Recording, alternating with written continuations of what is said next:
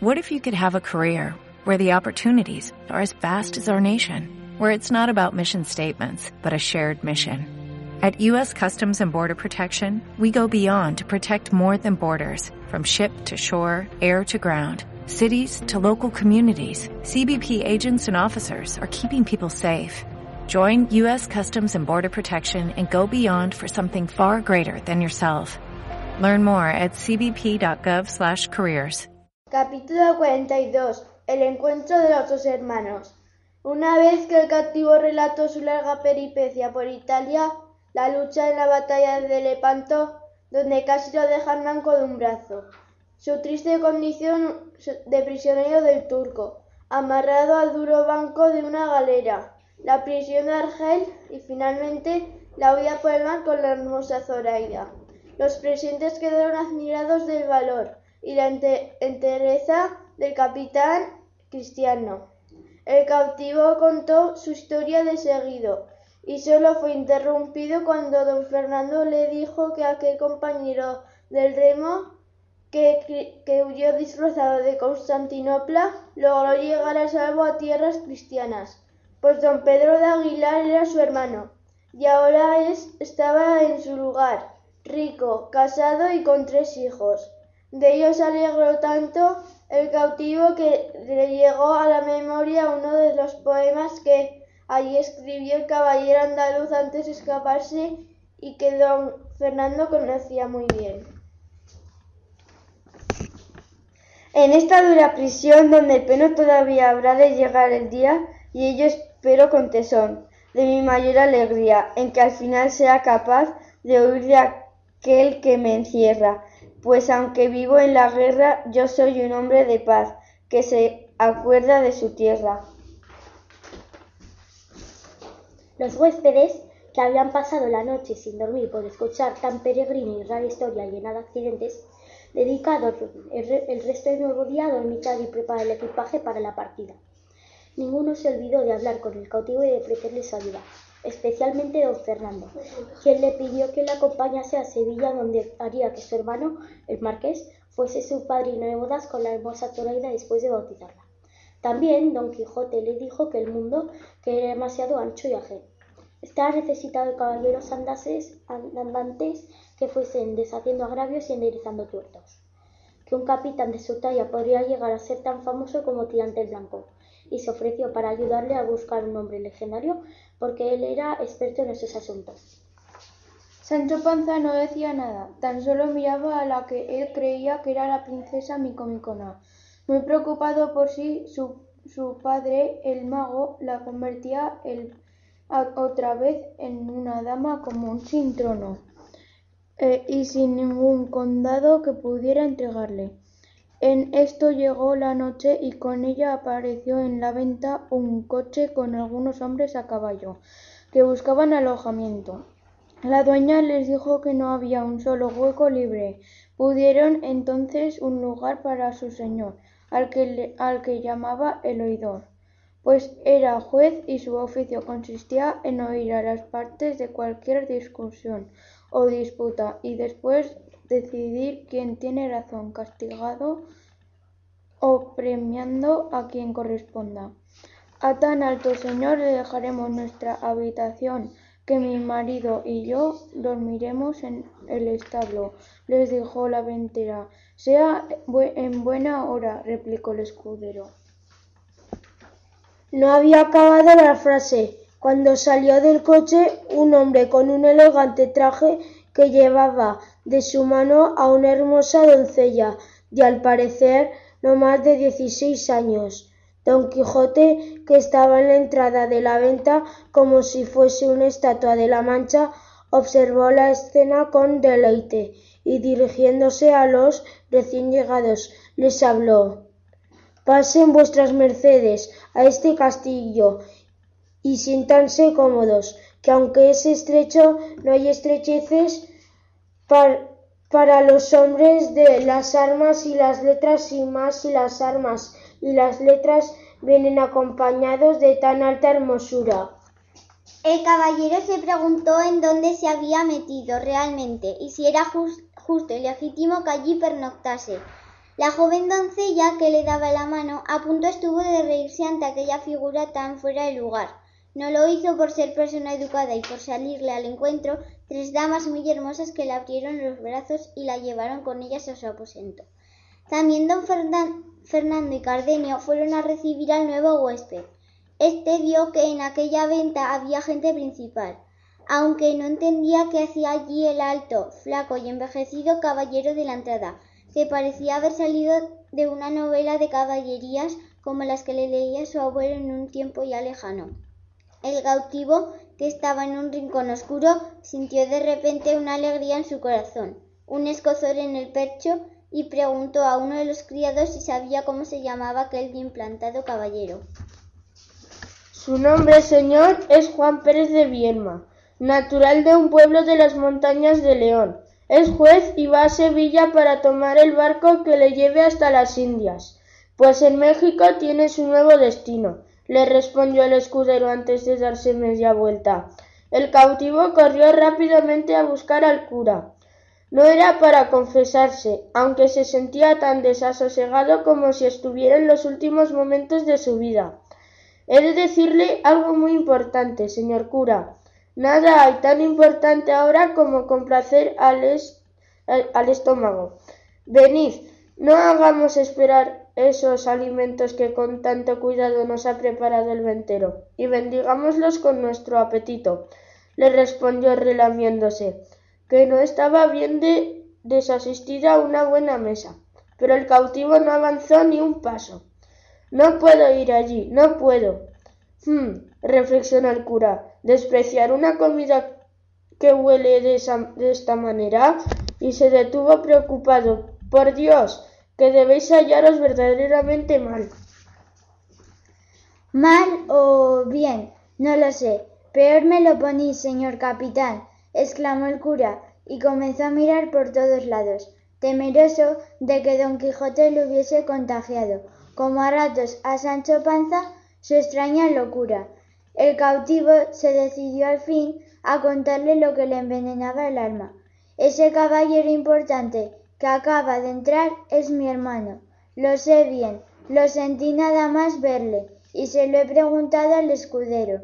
Al cura se le alegró la cara ante esta noticia y le hizo un gesto de esperanza, como diciendo Si es así, ¿dónde está el problema? El cautivo que continuaba hablando se lo explicó.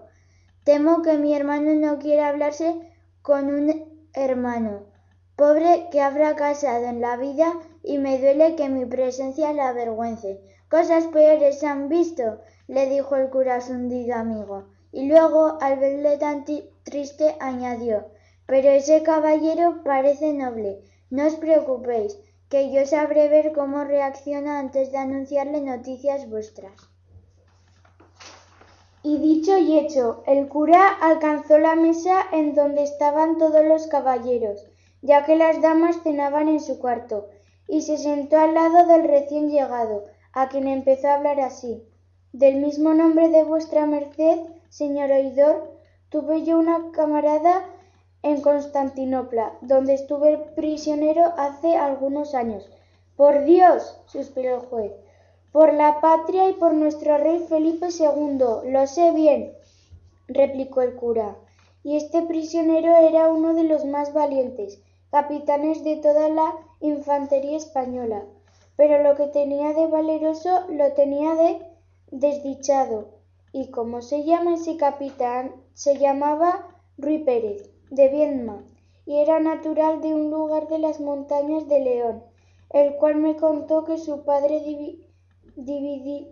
dividió la hacienda entre sus tres hijos y les dio unos muy buenos consejos. Escogió ir a la guerra y era tan esforzado que muy pronto fue capitán y participó en la. Por otra parte, felicísima batalla de Lepanto, pero aunque no era manco peleando, allí fue hecho prisionero y se lo llevaron hasta Constantinopla, donde tuve el honor de conocerle. A mí me liberaron tiempo después y supe que se vino a Argel, donde le sucedió uno de los más, de los más extraños casos que en el mundo han sido.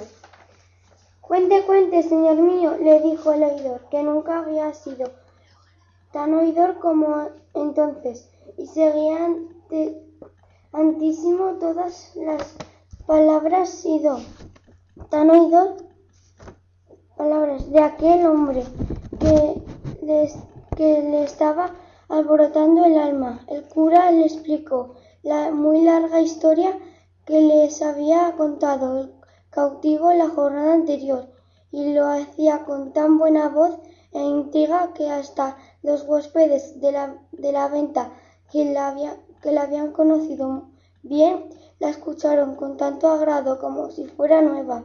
Al acabar hubo un prolongado silencio interrumpido solo por los unos ronquidos escuderiles que, llegaban desde un rincón de la venta y antes de que nadie dijera nada, el oidor mirando al curablo.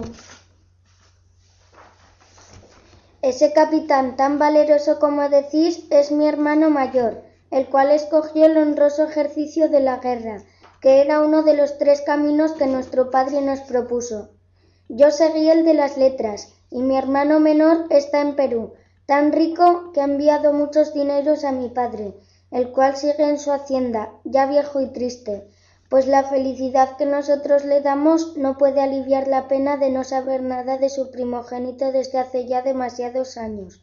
El oidor se detuvo un momento, dio unos pasos perdidos y alzando la cabeza exclamó Oh mi buen hermano, si yo supiera dónde estás, te iría a buscar ahora mismo. Estas y otras semejantes palabras decía el oidor, y era tal su tristeza que el cura se levantó de la mesa y fue a buscar al que, cautivo, esperaba la respuesta de su hermano al otro lado de la venta. Y al entrar de nuevo, dijo así Cesen, señor oidor, vuestras lágrimas, que aquí aparece el capitán Viezma, y esta es la hermosa mora que tanto hizo por él. Acudió el capitán abrazar a su hermano, quien, le esperaba con los brazos abiertos y el corazón a punto de reventar. Allí mismo se abrazaron. Allí el oidor le ofreció su hacienda. Allí le dijo que le acompañase a Sevilla y que mandaría ir a buscar a su padre. Allí acogió a Zoraida y le agradeció sus cuidados, y allí les presentó a su hija, la joven doncella que le acompañaba. Allí, al fin, Don Quijote contemplaba la escena sin decir palabra, al considerar extraños e imprevisibles sucesos todo lo que ocurría en aquella venta. Sancho Panza, que, que se despertó de sus ronquidos, corrió rápidamente a dormir junto a su asno, temeroso de que los venteros que habían cedido su habitación al nuevo huésped le dejaran la peor parte del establo y ya dormido mostraba un rostro feliz, lo mismo que los habitantes de la venta, pues todos quedaron pues todos quedaron contentos y alegres y así se retiraron a sus aposentos. Don Quijote, que desde que había salido de Sierra Morena no había hecho otra cosa que dormir, comer y pronunciar discursos, Además de oír extrañas historias, sentía nostalgia de la vida de caballero andante, porque ya no se acordaba de su lucha con el descomunal gigante, y decidió ir a hacer guardia en la puerta de aquel castillo mientras pensaba en su dama bien amada y añorada. Oh, hermosa Dulcinea del Toboso, luz de mis ojos, estoy aquí, muy atento vigilando el cielo, para que pase desprisa la noche y llegue el alba con cuyas primeras luces he de ir a tu encuentro. Suspiró al aire don Quijote y cayó en diciendo esto. Capítulo 43. La cruel burla a don Quijote. Antes de que amaneciese llegó hasta el cuarto de las damas, una voz tan entonada que hizo que se despertasen las mujeres y pusieran los oídos muy atentos. En especial Dorotea, que estaba al lado de Clara de Viedma, que así se llamaba la hija del oidor, pero no sabían de dónde procedía esa voz ni de quién era. En esto se abrió la puerta del aposento y Cardenio dijo Quien no esté dormida, escuche, que hay un mozo de mulas que de tal manera canta que encanta. Dorotea le acompañó hasta la ventana, seguidos de Lucinda y Zoraida, mientras Clara permanecía en la cama, no se sabe si dormida. Escudero soy de amor, y voy siguiendo la huella de la doncella más bella y a la que quiero mejor. Ando detrás de una estrella que me dio su, su resplandor. Tan solo respiro amor. Oh, clara y luciente estrella. Llegando a este punto le pareció a Dorotea que Clara también debía escuchar aquella tan hermosa canción.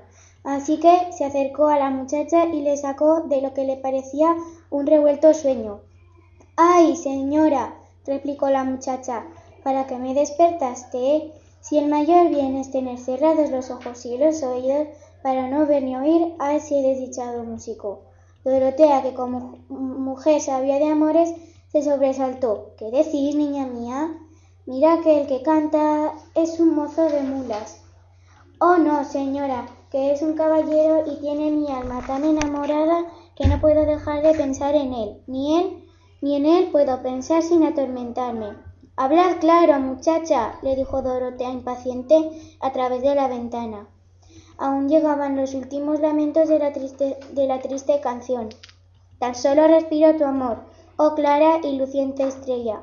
Entonces la apagada Clara de, Vi fue todo voz y empezó a hablar, y para que nadie más la escuchase junto a su boca, a las mejillas de Dorotea, en un abrir y cerrar de ojos, le contó la historia del hijo de un señor principal de Aragón, que la vio alguna vez en la iglesia y al momento quedó enamorado, y como era vecino suyo y vivía enfrente de su casa, un día por la ventana le dio a entender que la amaba y que quería casarse con ella. Y aunque yo también le amo, relató la desconsolada joven, sola y sin madre en la vida no sabía bien qué hacer y no le dije nada. Únicamente corría las cortinas para mirarnos cuando no estaba mi padre, pero el mozo me daba señales de volverse loco con tanta espera. Tan agitada lo contaba que la voz comenzó a retumbar en, en el aposento. Cayó un instante y tras calmarse la hija del oidor continuó hablando. Llegó el día de la partida de mi padre, pues nos vamos a las Indias, y al enterarse mi enamorado cayó enfermo de tristeza, y yo con él. Pero hace dos días lo vi en una venta disfrazado de mozo de mulas, y si no es porque le llevo tan retratado en mi alma, no lo hubiese reconocido, contó Clara, y bebió un vaso de agua antes de proseguir. Yo sé que es un gran estudiante y poeta, y aunque no hemos hablado nunca, le amo tanto que ya no puedo vivir sin él. Diciendo esto suspiró. Ay, señora, ¿qué debo hacer? No quiero otra cosa sino que se vaya de aquí y me deje, porque así, con no verle y, con la distancia se me aliviarán las penas. Dorotea, que la seguía escuchando como una amiga, le dio a la muchacha el abrazo de madre que necesitaba, admirada de las razones de la niña y de su amor. Reposemos un poco, que mañana amanecerá y, debemos recuperar fuerzas para tan larga jornada, le aconsejó tras acariciar su largo cabello adolescente. Toda la venta estaba en silencio, solamente no dormían la hija de la ventera y Maritornes, su criada, las cuales como ya sabían del humor de Don Quijote y al verle tan armado en el patio de la venta, haciendo guardia, quisieron gastarle una broma, o al menos pasar un buen rato oyendo sus disparates.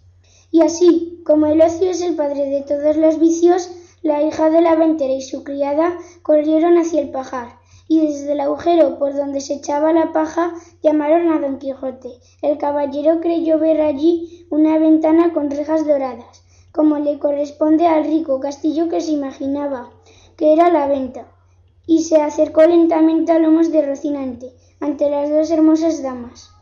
Don Quijote sabía que la hija del dueño del castillo se había enamorado de él, y recordó cuando estuvieron juntos en aquella habitación encantada, así que habló. Lástima os tengo, hermosa señora, de que hayáis puesto vuestros amores en mí. Yo no puedo corresponderos, pues mi corazón pertenece a aquella que nada más verla se hizo, se hizo dueña de mi alma. Ruego que os vayáis a vuestros aposentos, y si me queréis pedir algo que no sea mi amor, yo os complaceré con gusto, aunque se trate de un mechón de los cabellos de la medusa, que son todos culebras o un rayo de sol, encerrado en un estuche. Nada de esto quiere mi señora, caballero, sin, sin una de vuestras hermosas manos, replicó Maritornes y dejando a la hija de la ventera corrió a coger una cuerda larga. El caballero andante tuvo que ponerse de pie sobre Rocinante para llegar hasta la ventana, y una vez que la alcanzó alzó su brazo derecho mientras decía Tomad, señora, esta mano, o por mejor decir, este verdugo de los malhechores del mundo. No os la doy para que la beséis, sino para que miréis la textura de sus nervios, sus templados músculos, la anchura de sus venas. Contempladla atentamente, y no os extrañe, señora, la fuerza del brazo que tal mano tiene. Ahora lo veremos, se dijo Maritornes, y, y puso una lazada en aquella muñeca, la cerró y ató la cuerda al cerrojo de la puerta, de modo que don Quijote quedó de pie sobre su montura, y hubiese estado colgado del brazo como un péndulo si Rocinante hubiera dado un mal paso, pero el viejo caballo apenas si recordaba lo que era el movimiento. No tratéis así a tan poderosa mano, que ella no es culpable de que yo no pueda amar. Mirad que quien quiere bien no se ha de portar mal. Pero pero ni la hija de la ventera ni Maritorni ni Maritornes escuchaban esas palabras que el caballero casi manco susurraba. Ya habían bajado del pajar y no muy lejos de allí, escondidas buscaban alguna treta para que el animal se alborotase.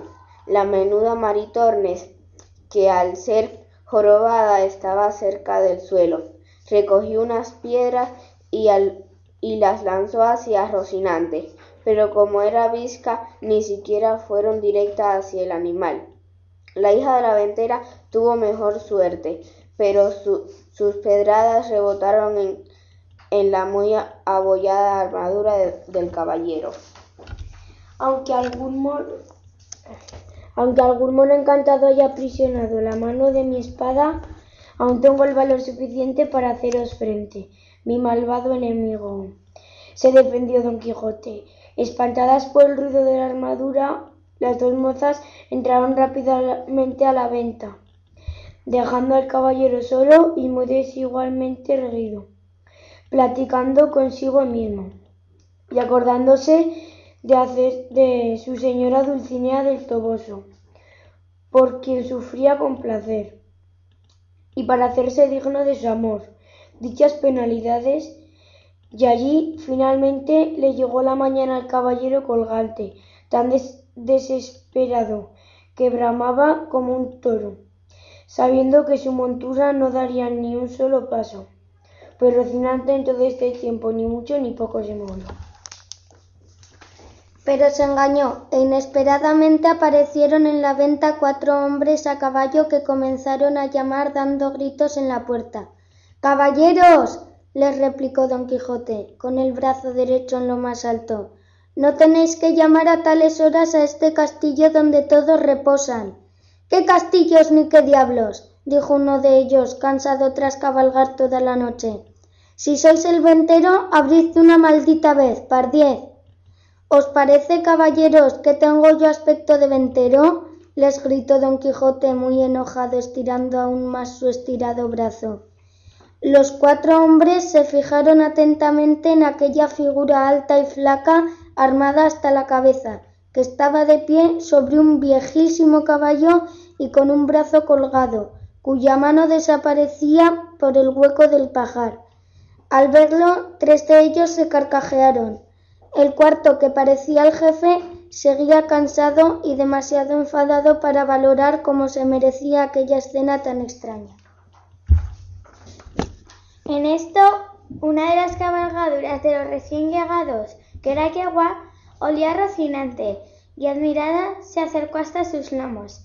El viejo caballo de Don Quijote, que estaba triste y azulado con las orejas caídas, reaccionó ante las caricias femeninas de tal forma que se quedó encendido y corrió a jugar con el nuevo animal, dejando a Don Quijote solo, colgado del brazo y ondulado como si fuese un ahorcado.